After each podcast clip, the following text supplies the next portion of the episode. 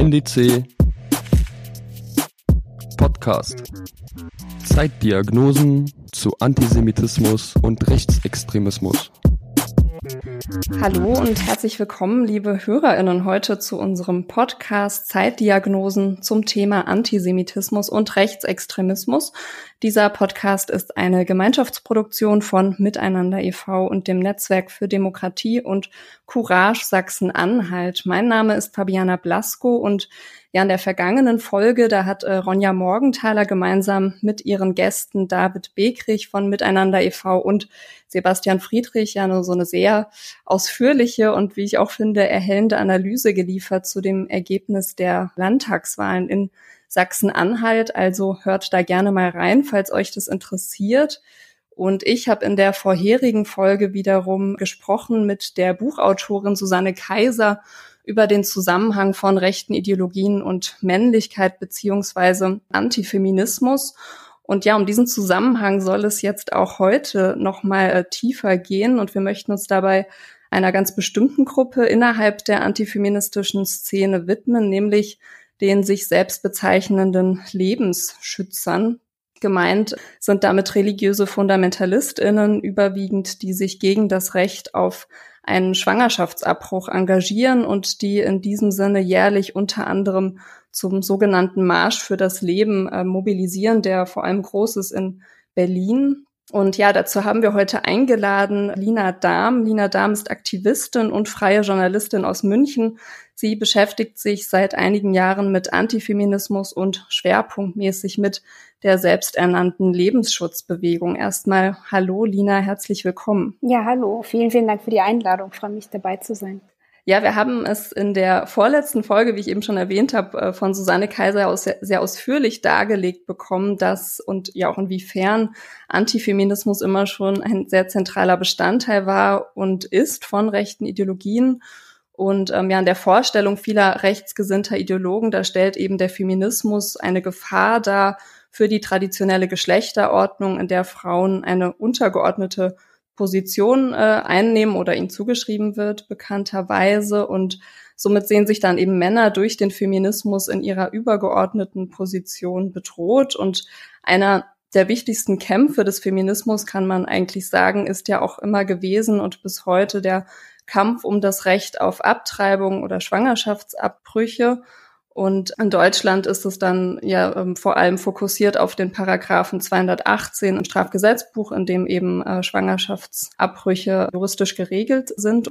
Und deswegen ist es auch für konservative und christlich-fundamentalistische AkteurInnen eben auch ein sehr äh, wichtiges Kampffeld, sozusagen den gebärfähigen Körper ähm, von äh, Menschen und feministische Bestrebungen einer Legalisierung von Abtreibung dem stehen diese selbsternannten Lebensschützer entgegen, also Abtreibungsgegner, die eben überwiegend aus dieser christlich-fundamentalistischen Ecke kommen. Lina, die Lebensschützerszene ist sicherlich nicht komplett einheitlich, wenn du aber trotzdem Elemente benennen müsstest, die ähm, verschiedene Gruppen in dieser Szene verbinden würden. Ähm, was würdest du denn da sagen? Wie lässt sich das Weltbild von Lebensschützern grob nachzeichnen? Welche Forderungen stehen da meist im Vordergrund und welche Werte stehen hinter ihren Forderungen?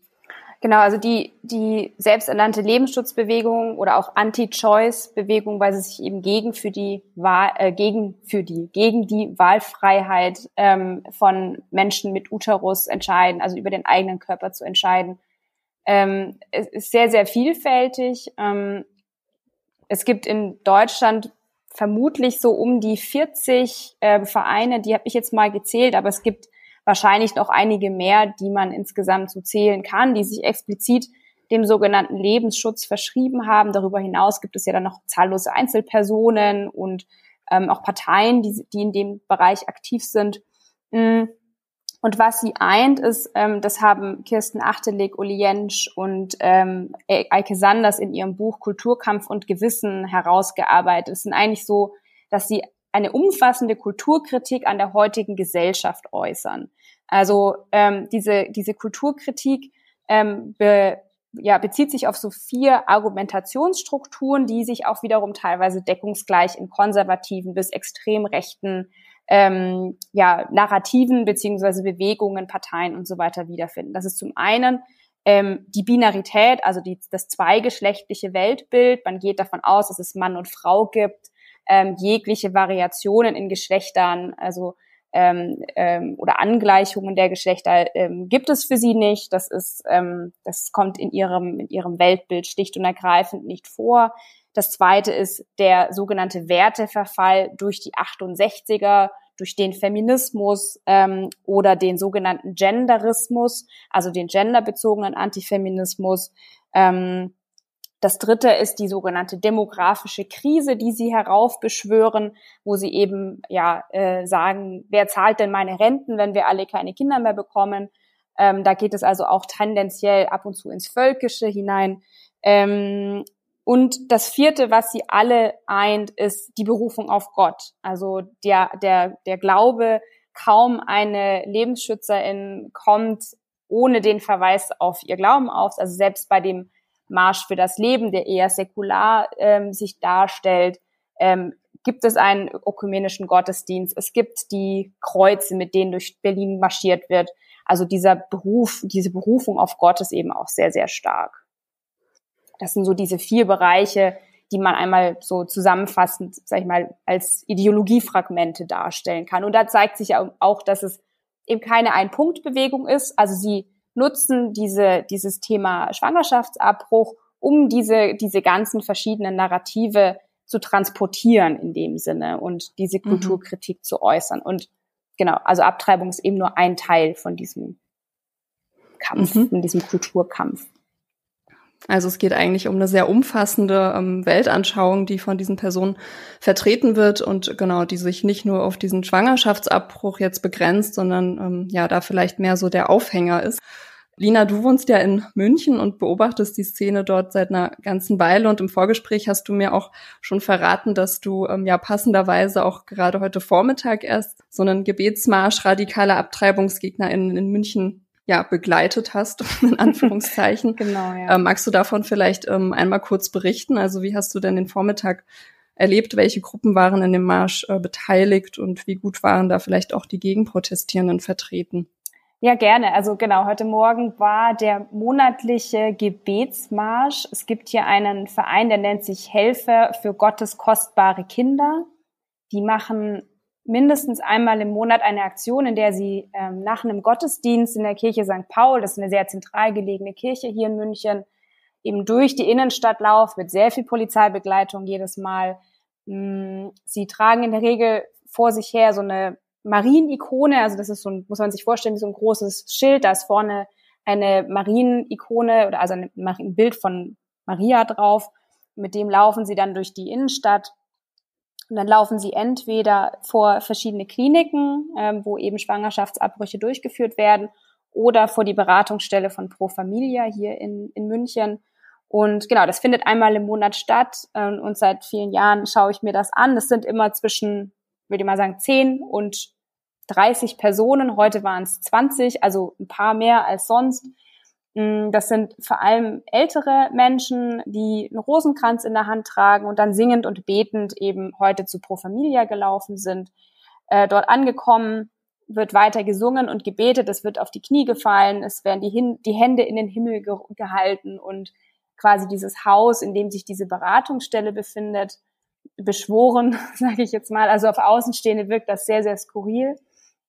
Sie haben auch immer noch Schilder dabei, auf denen zum Beispiel ein Fötus abgebildet ist, auf dem steht, äh, schau Papa, ich bin ein Junge. Mh, mm, oder eben wirklich auch im frühen Stadium ähm, die, die, die, der Zellhaufen, ein Begriff, den ich nicht so gerne verwende, aber da ist es tatsächlich ein Zellhaufen ähm, und da steht dann drauf, ich bin ein Kind. Also es ist ein ähm, eben auch eindeutige Symboliken. Genau, und dann stehen sie so eine Stunde circa vor Pro Familia und laufen dann, heute sind sie bis zum Geschwister-Scholl-Platz vor der Ludwig-Maximilians-Universität gelaufen, haben dann dort noch einen Kreis gebildet und weiter gebetet und weiter gesungen. Und genau, dann haben sie das Ganze beendet, recht pünktlich, denn heute war tatsächlich mal kein Gegenprotest da ähm, letzte Woche da, äh, oder letzten Monat dafür viel vehementer. Also genau, es ist nicht immer Gegenprotest da, aber ähm, das ist auch einfach schlicht und ergreifend nicht wirklich machbar, glaube ich, wirklich jeden Monat ähm, da auf die Straße zu gehen. Genau, von mhm. dem her, das war so der okay. heutige Tag oder der heutige Vormittag. Mhm. Du hast es gerade ähm, angesprochen, dass es ja diese Mahnwachen gibt, mhm. wo sie sich quasi vor Gebäude stellen, in denen ähm, diese Beratungen stattfinden zu Schwangerschaftsabbrüchen oder auch wo die Schwangerschaftsabbrüche selber durchgeführt werden. Ähm, ja, wo sind denn sogenannte Lebensschützer politisch aktiv? Also was machen die dann jenseits dessen? Mhm. Genau, also sie rekrutieren sich grundsätzlich aus einem mm, christlichen, konservativen bis extrem rechten Spektrum unserer Gesellschaft, die sogenannten LebensschützerInnen. Und ähm, es gibt Überschneidungen mit, der, mit den Unionsparteien. Es gibt da zum Beispiel die Christdemokraten für das Leben. Das ist eine, ja, eine Interessensgruppe innerhalb der Unionsparteien, die sich aus der Union heraus gebildet hat und die eben ähm, unter anderem gegen Schwangerschaftsabbrüche arbeitet, die dafür einsteht, dass der Paragraph 218 verschärft wird, also dass Schwangerschaftsabbrüche verboten werden. Mm, und die haben allerdings mittlerweile ihr, ihr Themenfeld ausgeweitet, also die arbeiten nicht mehr nur zum Thema Schwangerschaftsabbruch, sondern eben auch zum Thema Pränataldiagnostik, ähm, zum Thema Organspende, Sterbehilfe ist gerade sehr ein großes Thema und so weiter. Mhm. Also man hat natürlich einige innerhalb der Unionsparteien, aber natürlich ist auch die AfD sehr, sehr stark vertreten. Ähm, das sieht man zum Beispiel über zahllose Anfragen, Anträge, die sie wirklich von Kommunalebene über Landesparlamente bis hin zum, zum Bundestag immer wieder stellen, um einfach auch Informationen zu bekommen, wo, ne, wo könnte man ansetzen mit verschiedenen Themen. Man sieht es auch im aktuellen Programm der, der AfD für die Bundestagswahl, wo sie eben ganz klar sagen, wir haben eine Willkommenskultur für Ungeborene, das ist verklausuliert, wir wollen Schwangerschaftsabbrüche verbieten. Genau. Mhm. Also das sind so die, die zwei Parteien, in denen ähm, LebensschützerInnen, sehr sogenannte, ähm, vertreten sind zum Beispiel. Mhm. Ich habe, als ich äh, noch in Berlin gewohnt habe, eine Zeit lang war ich auch aktiv in dem Bündnis, also dem What the Fuck Bündnis heißt es. Das organisiert auch jährlich die Gegenproteste gegen diesen sogenannten Marsch für das Leben im September, der dort immer stattfindet in Berlin. Und mein Eindruck von den Lebensschützern selbst war da total oft, dass die so sehr ähm, auf eine Art sehr effizient arbeiten und ja auch viel Zuspruch bekommen und eben, wie du auch schon gesagt hast, sehr viele verschiedene Diskurse besetzen mit ihren Positionen. Also eben neben Debatten um Abtreibung, eben auch um Sterbehilfe, Pränataldiagnostik. Und ähm, da habe ich mich gefragt, vielleicht kannst du da noch mal was dazu sagen, wie groß ist denn real eigentlich zahlenmäßig diese Szene in Deutschland und welchen Einfluss hat die denn konkret auf die Politik? Also du hast gerade schon erwähnt, dass es Überschneidungen gibt mit der CDU und der AfD. Also wie, ja genau, wie viel Einfluss haben die letztlich politisch? Also ich, ich würde sie rein zahlenmäßig nicht nicht als wahnsinnig große Bewegung ähm, einschätzen. Ich würde sagen, dass der, der Marsch in Berlin schon auch so ein Gradmesser ist dafür, wie viele Menschen diese, diese Szene tatsächlich umfasst. Und da reden wir, letztes Jahr waren das zweieinhalbtausend, die dort vertreten waren. Es war nochmal Corona-Zeit, deswegen waren wahrscheinlich auch viele nicht da. Ähm, aber es sind, es ist keine Massenbewegung und es ist auch keine Jugendbewegung, auch wenn sie immer wieder versuchen, das darzustellen. Also wenn man so sich mal anschaut, wer da aktiv ist, es sind immer wieder die gleichen Leute. So, das ist mal das eine. Auf der anderen Seite muss man schon sagen, dass sie in den vergangenen Jahrzehnten durchaus einige ihrer Ziele erreicht haben. Also wenn wir uns die, die rein die, die Arztpraxen anschauen, ähm, in denen Schwangerschaftsabbrüche durchgeführt werden, dann sinkt die Zahl massiv. Also hat sich halbiert innerhalb von, ich bin mir gerade nicht mehr ganz sicher, aber die Zahl, äh, die Zahlen der, der Praxen, in denen Schwangerschaftsabbrüche durchgeführt werden, sinkt.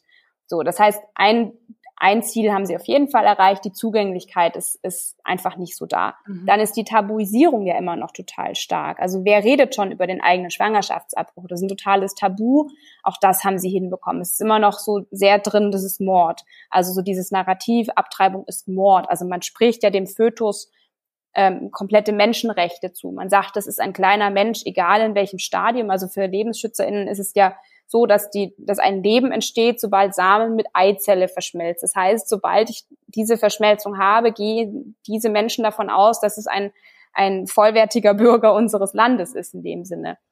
Und Deswegen sprechen sie ja von Mord oder von Tötung. Mhm. Ähm, und der Paragraph 218 gibt ihnen dahingehend ja auch Recht. Und die Argumentation ähm, des Bundesverfassungsgerichts gibt ihnen dahingehend ja auch Recht in dem Sinne. Mhm. Mm, und da haben sie einfach auf der, auf der Erzählebene, auf der, auf dieser Ebene des, des, wie sagt man da dazu, so, dass sie in der Gesellschaft quasi angedockt haben und gesagt haben, so, mh, hm, das ist Pfui, da reden wir nicht drüber und das ist Mord und der Druck, den sie auf der Straße durchaus ja auch machen, ähm, der führt eben dazu, dass es einfach immer weniger Angebot gibt. Also es gibt ja Regionen in der Oberpfalz, in Niederbayern, wo einfach eine Tagesreise ganz normal ist, wenn ich einen Schwangerschaftsabbruch ähm, durchführen möchte. Mhm. Und genau, so haben sie einfach das Angebot minimiert, okay. auf jeden Fall. Also haben durchaus sozusagen schon Erfolge erzielt in dem, was sie verfolgen. Du hast auch gerade schon ähm, Bayern angesprochen und ja, hast dazu auch in den Artikeln geschrieben, die du veröffentlicht hast, dass vor allem in Bayern die äh, Lebensschützerszene besonders groß und aktiv ist. Ähm, womit hängt denn das deiner Einschätzung nach zusammen, dass vor allem dort die Szene einfach so gut vernetzt ist und gut funktioniert und ja eben auch dann nach Berlin oft mobilisiert? Mhm. Genau, also Bayern äh, zählen wir derzeit um die 16 Vereine, die wirklich nur Lebensschutz in Anführungszeichen ähm, betreiben. Mm, ich, ich, ich kann es nicht, ich bin keine Soziologin und ich, ne, ich bin auch nicht aus Bayern, so deswegen kann ich da nicht so viel zu sagen. Ich ähm, würde es einerseits darauf zurückführen, dass es hier einfach auch eine sehr konservative Regierung seit vielen Jahrzehnten gibt, die da natürlich die gleichen Werte vertritt. Ne? Also die die CSU ist, ähm, ist da auf Linie in dem Sinne. Das sieht man auch oft an den Protesten hier. Also wir haben jetzt seit März hier in München einen sogenannten Marsch fürs Leben. Wir haben jedes Jahr noch einen sogenannten 1000 Kreuze Marsch.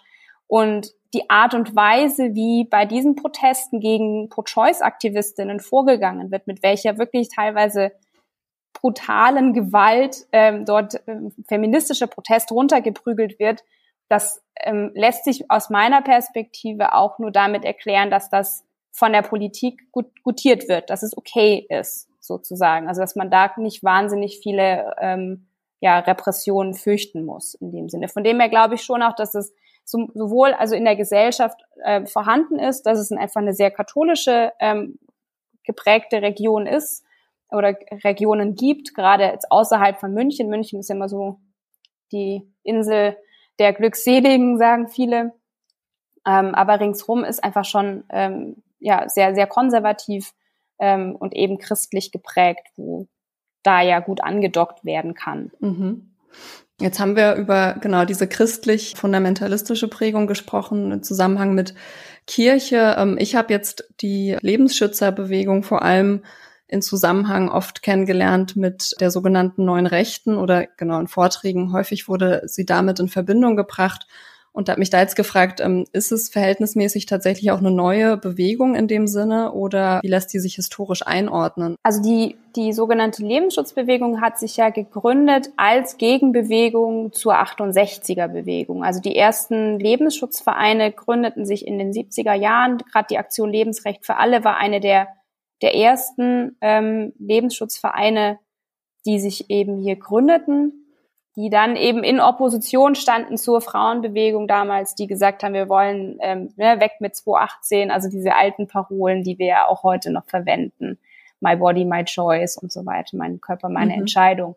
Mm, und nachdem dann der Kompromiss um den Paragraphen 218 ja sozusagen durch war, wurde es auch erstmal ruhig äh, um diese sogenannte Lebensschutzbewegung, also zwischen, ich würde mal sagen, zwischen, in, also in den 90ern bis zu den 2000ern war das jetzt kein, war ja auch kein großes Thema, das Thema Schwangerschaftsabbruch. Und dann nahm es so nach und nach wieder Fahrt auf. Also ich würde sagen, so seit, vor allem seit die Debatten wieder angefangen haben, auch um den Paragraphen 219, ähm, kommt einfach sehr viel Schwung in die Debatte und sie werden auch lauter, sie werden wieder, also verbaler, ähm, wie sagt man, ähm, verbal radikaler in dem Sinne. Mhm. Ähm, also es haben sich seither, finde ich jetzt, vielleicht ist das auch nur meine Wahrnehmung, weil ich ähm, noch nicht so lange dazu arbeite, aber aus meiner Perspektive sind sie gerade wieder aktiver, ähm, weil sie einfach merken, dass ihnen die Fälle davon schwimmen. Das ist so, so mein Eindruck. Aber es gab eben eine sehr lange Phase, wo natürlich gearbeitet wurde, vor allem inhaltlich gearbeitet wurde, also gerade in dieser Zeit zwischen dem Kompromiss 1995 wurde das, glaube ich, dann ähm, endgültig verabschiedet bis ähm, bis ja so in die 2000er rein. Mh, hm, hat man eben sich vor allem inhaltlich breiter aufgestellt und diese anderen Themen mit, mit reingenommen. Also hat dann eben nicht nur sich um Schwangerschaftsabbruch gekümmert, sondern hat dann eben gesagt, hm, wo sind denn noch so Graubereiche, die, ähm, die gesellschaftlich, wo wir gesellschaftlich Einfluss nehmen können, die in das Thema mit reinpassen. Das sind dann eben diese Sterbehilfe, Pränataldiagnostik etc. Mhm. Und das hat sich dann natürlich ausgezahlt. Gleichzeitig haben sie natürlich auch ihre Kriegskassen gefüllt. Also da hinter dieser Bewegung stehen zahlreiche wirklich finanzstarke äh, AkteurInnen, wie zum Beispiel Gloria von Thurn und Taxis oder die Stiftung Ja zum Leben, ähm, die das Ganze natürlich auch finanziell ähm, unterstützen. Mhm. Jetzt habe ich in einem der Artikel von dir auch dieses Foto entdeckt, was du dann, glaube ich, auch kommentiert hast, auf dem so eine Frau abgebildet ist, die äh, ein Schild in der Hand hält mit diesem Anti-Atomkraft-Symbol, auf dem dann steht Abtreibung, nein, danke oder so ähnlich. Zum einen wollte ich da auch nochmal die Frage an dich richten. Also es ist ja ähm, eben nicht nur eine, würde ich jetzt sagen, komplett konservative ähm, Gruppe, die alle jetzt total religiös sind, sondern ja vielleicht auch Leute, die in anderen Bereichen ja, anschlussfähiger oder in dem Fall geht es dann irgendwie auch um äh, Klimaschutz, also diese, diese Verknüpfung jetzt in dem Symbol. Wie geht es denn für dich zusammen und wie geht es auch zusammen, dass Frauen sich quasi dafür engagieren, selber nicht über ihre Körper bestimmen zu dürfen? Also sie sind auf jeden Fall getrieben von ihrem Glauben. Also eigentlich alle, die dort mitlaufen, die dort aktiv sind, sind auch gläubig und ähm, vertreten diese Werte. Ähm, was interessant ist, dass in gerade die, die Gruppen, die auch viel Jugendarbeit machen, immer, immer wieder auch so Rhetorikkurse machen. Also ich meine, da sind viele Leute dabei, die, die wissen, wie Marketing geht, die wissen, was cool ausschaut, die machen irgendwie fetzige Lieder und ähm, also sie, sie gehen natürlich auch in gewisser Hinsicht mit der Zeit, mit dem, was, ne, was die modernen Medien hergeben. Ähm, das, das machen sie weiter. Das ändert aber nichts an ihrer an ihrem reaktionären Denken in dem Sinn. Also ähm, es gibt da diese Gruppierung ähm, Pro-Life Europe beispielsweise, die sagen, sie seien the Pro-Life Generation. Ähm, also es wird auch alles auf Englisch irgendwie rübergebracht und es wird dann eben ähm, irgendwie fetzig designt und irgendwie coole Bilder und tolle Filter und super viel Instagram-Posts und sowieso. Ähm, und von dem her ist das einfach der neue Look, sag ich jetzt mal. Aber die, die Werte, die Ideologie bleibt die gleiche.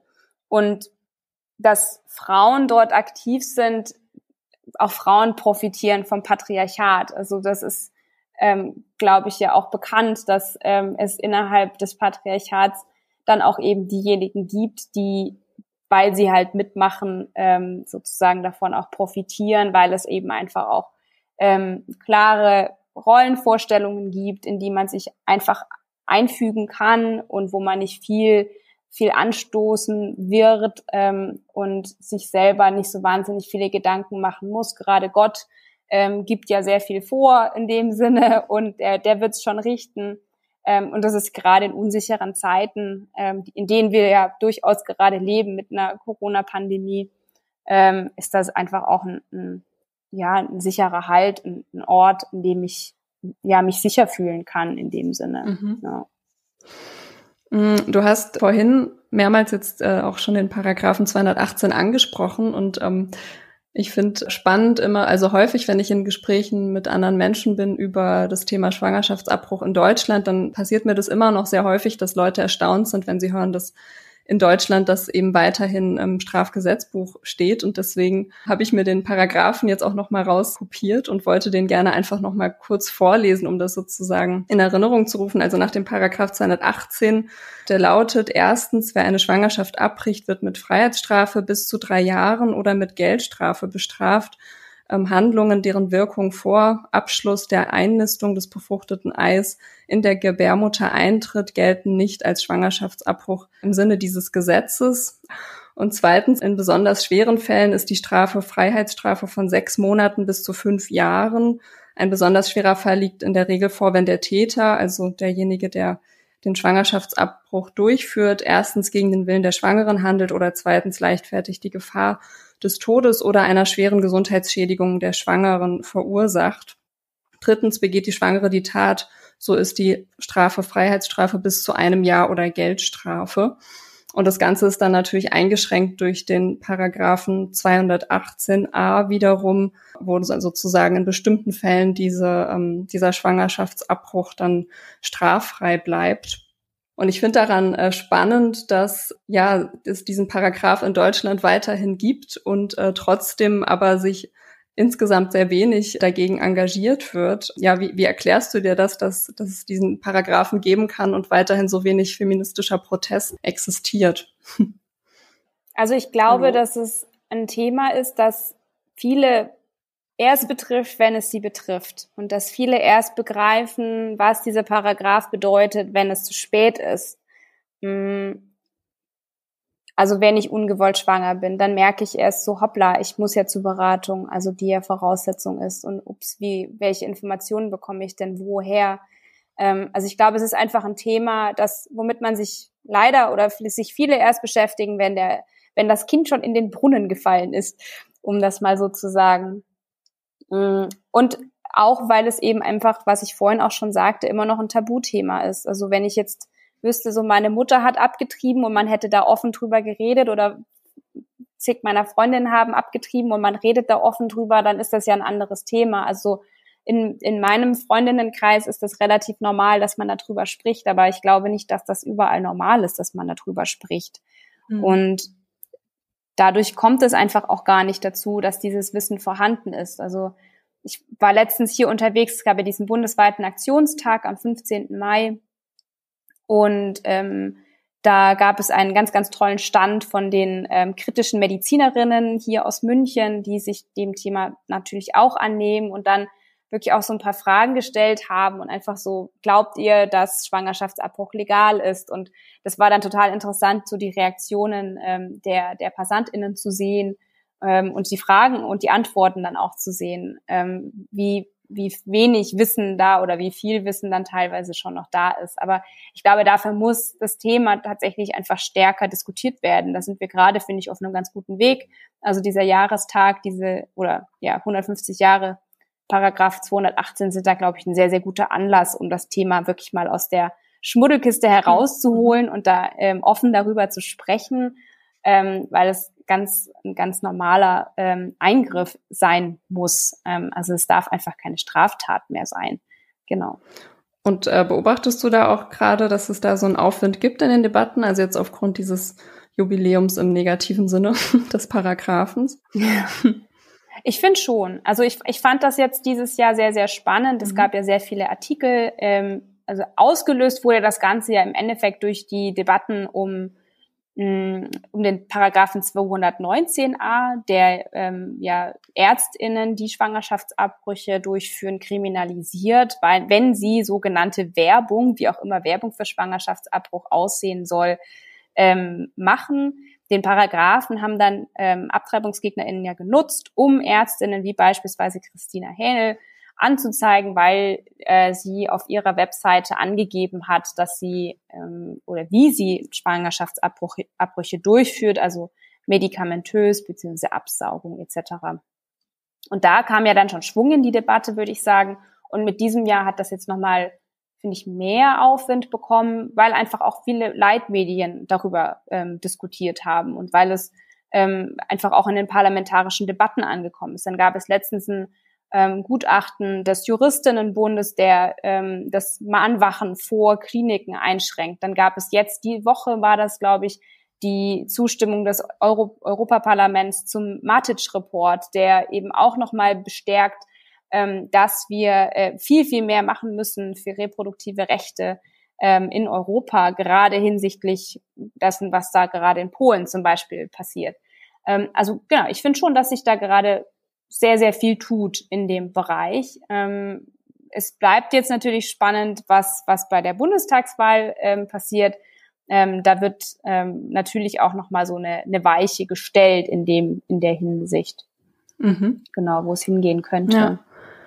Ähm, genau, wenn wir auch noch mal, also das gerade Polen angesprochen, wenn wir noch mal so ein bisschen international blicken, dann hat's ja äh, ich würde sagen, mehr negative Entwicklungen gegeben als positive, aber es gab auch äh, die positive Entwicklung, dass beispielsweise in Argentinien im letzten Jahr ja Schwangerschaftsabbrüche bis, ich glaube, auch zum dritten Monat legalisiert wurden, also aber mhm. nochmal anders als in Deutschland, dass es dann tatsächlich auch legal ist, während aber in zum Beispiel Ländern wie Honduras das Verbot eher noch weiter zementiert wurde und in Polen ja auch weiter verschärft wurde, wo dann quasi sozusagen im Falle einer sogenannten Fehlbildung dann eben auch der Schwangerschaftsabbruch verboten wurde. Und ich hatte da in den Debatten darum, eben auch in feministischen Kreisen teilweise das also hatte da oft den Eindruck, dass es nicht so differenziert auch teilweise war, eben gerade wenn es um die Frage von Behinderung geht. Also hatte das Gefühl, dass da dieser Aspekt nicht mitdiskutiert wurde. Ähm, nicht, dass ich jetzt diese, ja. diese Entscheidung in Polen für richtig irgendwie deklarieren würde oder so, aber ähm, hast du da den Eindruck, dass sich die Linke in irgendeiner oder die feministische Kreise in irgendeiner Form äh, zu dieser Frage von Behinderung oder Pränataldiagnostik verhalten? Also findest du, da gibt es auch eine Position dazu und ähm, genau, die dann öffentlich auch diskutiert wird? Äh, leider viel zu wenig. Also es gibt ähm, meines Wissens das What the Fuck Bündnis in Berlin, das sich da auch ganz, ganz klar gegen positioniert, gegen selektive Pränataldiagnostik. Es gibt ähm, leider viel zu wenig Zusammenarbeit mit Behindertenverbänden und Pro-Choice-Gruppen, was, glaube ich, wenn das stattfände, die Pro-Choice-Bewegung unfassbar stärken würde, weil es den, ähm, den Fundis, den AbtreibungsgegnerInnen einfach das Wasser abgraben würde. Hm, weil die, die ähm, Anti-Choice-Bewegung macht sich da ja sehr, sehr einfach. Also die, die instrumentalisieren teilweise ähm, behinderte Menschen ähm, und sagen, es ist so, es wäre so einfach, dass man ein, im Prinzip jedes Leben leben lassen muss, egal ähm, wie. Und schützen dann aber in dem Moment einfach nur den Fötus und der, der, der Körper, der da drum ist, der wird dann halt so ein bisschen in den Hintergrund gestellt. Und so einfach ist es nun mal einfach nicht. So, ich, ich hatte da einmal eben gerade in Berlin auch einen Workshop mitgemacht, wo eben einfach auch da, der Claim drüber stand, es ist nicht einfach und das ist auch gut so. Das sind Fragen, die wir diskutieren müssen. Und da müssen wir an eine gesellschaftliche Behindertenverheimlichkeit ran, die ja existent ist, die ja da ist, die wir alle irgendwo haben. Ähm, und da ist es eben nicht so einfach zu sagen, ähm, ja, die Pro-Choice-Bewegung will, dass ähm, Menschen mit Behinderung abgetrieben werden. Das ist ja auch nicht der Fall. Ähm, aber genau, so dieses My Body, My Choice muss, glaube ich, so ein bisschen ausgeweitet werden und über diese Themen müssen dringend, äh, muss dringend diskutiert werden. Mhm. Ja, auf jeden Fall. Du schreibst es auch in ähm, einem Artikel in der Jungle World zum Schluss. Ich zitiere dich jetzt da einfach mal an der Stelle. Äh, die Vernetzung von Pro-Choice-Aktivistinnen untereinander sollte gestärkt werden und die eigenen Kämpfe sollten mit den Bewegungen verknüpft werden, die gegen Rassismus, die extreme Rechte und soziale Ungerechtigkeit sowie für Klimagerechtigkeit und für die Rechte von Menschen mit Behinderung kämpfen. So könnten auch die eigenen Aktionsformen und Forderungen weiterentwickelt werden, um den Lebensschützern effektiver entgegenzutreten und den gesellschaftlichen Druck zur Reform der Abtreibungsgebung zu erhöhen. Zitat Ende. Ähm, genau, also da erzählst, sprichst du auch davon, dass genau diese verschiedenen Aspekte nicht zusammengedacht werden. Wie stellst du dir denn so eine Allianz konkret vor, dieser verschiedenen Kämpfe, die ja eigentlich auch zusammenhängen inhaltlich? Also es fängt ja immer damit an, dass man miteinander redet. Und ich finde gerade Pro-Choice ist, ist ein, ein ganz, ganz tolles Thema, um verschiedene Bewegungen, Antifa, Antira, ähm, eben äh, Behindertenbewegungen und so weiter zusammenzubringen, weil das einfach ein Thema ist, dass all diese Bewegungen ähm, in, in verschiedensten Bereichen dann auch berührt. Ähm, also wir haben die extreme Rechte, wir müssen den Fundis das Wasser abgraben, indem wir ihnen die, die Narrative nehmen. Ähm, es, es, es muss äh, intersektionaler gedacht werden. Also wenn wir uns anschauen, wie äh, was also reproduktive Rechte, was das denn bedeutet. Es bedeutet ja auch Kinder zu bekommen, wenn ich sie bekommen möchte. Es bedeutet ja nicht nur das Recht auf Abtreibung, sondern eben auch selber entscheiden zu können, ähm, ob und wie viele Kinder ich bekomme und dass ich die gesund aufziehen kann. Ähm, es bedeutet auch, dass ich freien Zugang zu ähm, Verhütungsmitteln habe, die ja immer noch ähm, unfassbar viel Geld kosten und für Menschen, die sich das nicht leisten können, natürlich auch eine Hürde darstellen. Von dem her finde ich das Thema Pro-Choice einfach, ein, wie gesagt, ein sehr, sehr schönes Thema, um eben diese Diskurse so ein bisschen zusammenzubringen. Und das beginnt damit, dass man miteinander spricht, dass man ähm, Bündnisse schmiedet, große Bündnisse schmiedet ähm, und ja, ähm, dann zusammen auf die Straße geht zum Beispiel oder bundesweite Aktionstage macht. Also das fand ich eben, gerade hier in München fand ich das total schön. Es gab dann so eine Rallye durch ein Stadtviertel ähm, mit verschiedensten Themen und ähm, da hat man das, finde ich, schon sehr, sehr gut gesehen. Da war dann der Slutwalk mit dabei. Also es waren alles feministische Gruppen zwar, aber ähm, da hat man schon so Ansätze davon gesehen. Und ich glaube, das ist so die, die Zukunft, wo es hingehen sollte. Mhm. Die Zukunft, wo es hingehen sollte ähm, und realistisch betrachtet, du hast vorhin auch kurz äh, die Bundestagswahlen angesprochen. Was ist denn deine realistische Zukunftsprognose vielleicht bezogen auf den Paragraphen 218 oder auch auf den Umgang jetzt mit der Lebensschützerszene? Also hast du da gerade Hoffnung, dass sich da vielleicht auch faktisch was ändern wird äh, in der Gesetzeslage, aber vielleicht auch allgemein in den Diskursen rund um Abtreibung? Ähm, ich bin ja Optimistin. Ne? Ich hoffe immer das Beste. Ähm, ich glaube aber nicht, dass wir jetzt, den, dass wir innerhalb kürzester Zeit den, den großen Wurf haben werden. Das, das glaube ich nicht. Ich glaube, dass es, ähm, dass es weiterhin Kompromisse geben wird. Ich bin ja schon froh, dass es dass die Debatte weg ist von diesem reinen ähm, 219a, sondern dass es allgemein auf die Strafrechtsdebatte gegangen ist. Also meine Hoffnung ist, dass es eben einfach mal aus dem Strafrecht rauskommt. Ähm, ich, und somit ja schon so eine gewisse Lockerung da ist. Also meine, meine Utopie ist natürlich eine ganz andere. Mhm. Aber wenn es jetzt wirklich so um Realpolitik geht, habe ich jetzt nicht so wahnsinnig viel Hoffnung, leider. Ähm, weil man das einfach in den letzten, letzten Jahrzehnten einfach auch gesehen hat, wie wenig sich da tut, dass ja teilweise sogar Rückschritte passiert sind. Ich glaube, ähm, woran man sich so ein bisschen festhalten muss, sind so die kleinen Siege. Ähm, also ich hoffe wirklich, dass sich diese Rechtsprechung durchsetzt, dass die nicht mehr direkt vor den Mahnwachen stehen dürfen, wie das ja in Pforzheim ja jetzt auch entschieden wurde vom Verwaltungsgericht in Karlsruhe, dass ähm, die Anmeldebehörden dieses Gutachten des Juristinnenbunds lesen und sie verinnerlichen und einfach mal mutig sind und ähm, versuchen, das in ihren jeweiligen Städten einfach auch mal so umzusetzen. Mm, also ich glaube, es werden weiterhin kleine Schritte bleiben, selbst wenn der Paragraph 218 gestrichen wird, ähm, wir werden es weiterhin mit den, mit den Fundis und den LebensschützerInnen zu tun haben. Das, die werden nicht weggehen und diese Ideologie wird auch nicht weggehen. Wir haben einen Backlash, wir haben ähm, Erstarken des Antifeminismus, ähm, genau, weil sich eben ein Teil der Bevölkerung ähm, diesen Feminismus, wie wir ihn vertreten, nicht so toll findet. Ähm, von dem her, die, die, die nächsten Jahre werden weiterhin hart. Ähm, und von dem her müssen wir einfach sagen, das Ganze ist kein Sprint, sondern es ist ein Marathon. Und da hilft vor allem zusammenstehen und ähm, genau solidarisch sein miteinander. Mhm. Und vielleicht ist ja auch Christina Händel jetzt mit ihrer Klage vom Bundesverfassungsgericht erfolgreicher als ähm, zuvor. Also es gibt ja doch durchaus Versuche, auch konkret was ähm, juristisch ja. quasi zu verändern. Und ähm, genau, ich weiß nicht, Lina, hast du noch irgendeine Ergänzung, irgendwas, was du nicht loswerden konntest in diesem Gespräch? Das ist immer eine sehr gute Frage. Ähm, ich ich glaube nicht, außer eben wirklich diesen Appell nochmal an, an die Menschen, die das, die den Podcast hören, ähm, redet drüber ähm, mit euren Freundinnen, mit euren Freunden, ähm, also über das Thema Schwangerschaftsabbruch diskutiert es, ähm, auch wenn es irgendwie vielleicht unangenehm ist. Ähm, ich glaube, viele werden überrascht sein äh, zu hören, dass dann doch viele im Umfeld einen Schwangerschaftsabbruch hatten und vielleicht nie darüber gesprochen haben, weil man einfach Angst hat, dass man stigmatisiert wird.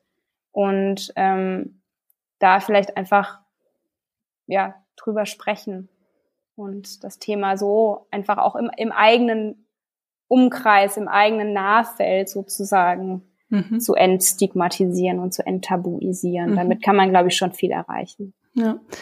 Also Enttabuisierung ist tatsächlich auch ein Appell, den ich sowohl im Gespräch mit Christina Hähnel bekommen habe, als auch mit einer Aktivistin aus Honduras, mit der ich mal ähm, ein Interview geführt habe. Das scheint ähm, in vielen Teilen der Welt ein großes Problem zu sein, wenn quasi der Diskurs, also wenn quasi das nicht Teil des einer gesellschaftlichen Debatte sein kann, dann kann sich da natürlich auch nicht viel verändern. Damit kommen wir dann jetzt zum Ende dieser Folge. Vielen Dank, Lina Dahm, dass du heute hier warst und deine Expertise zu, ja, zur sogenannten Lebensschützerszene und ja, die Debatten um Schwangerschaftsabbrüche mit uns geteilt hast. Ja, vielen Dank nochmal für die Einladung. Ähm, war ein sehr, sehr schönes Gespräch. Das freut mich. Ja, und in zwei Wochen geht's dann weiter mit Ronja Morgenthaler wieder, der anderen Moderatorin dieses Podcasts. Mein Name ist Fabiana Blasko und damit sage ich Tschüss und wünsche allen Zuhörenden eine schöne Woche.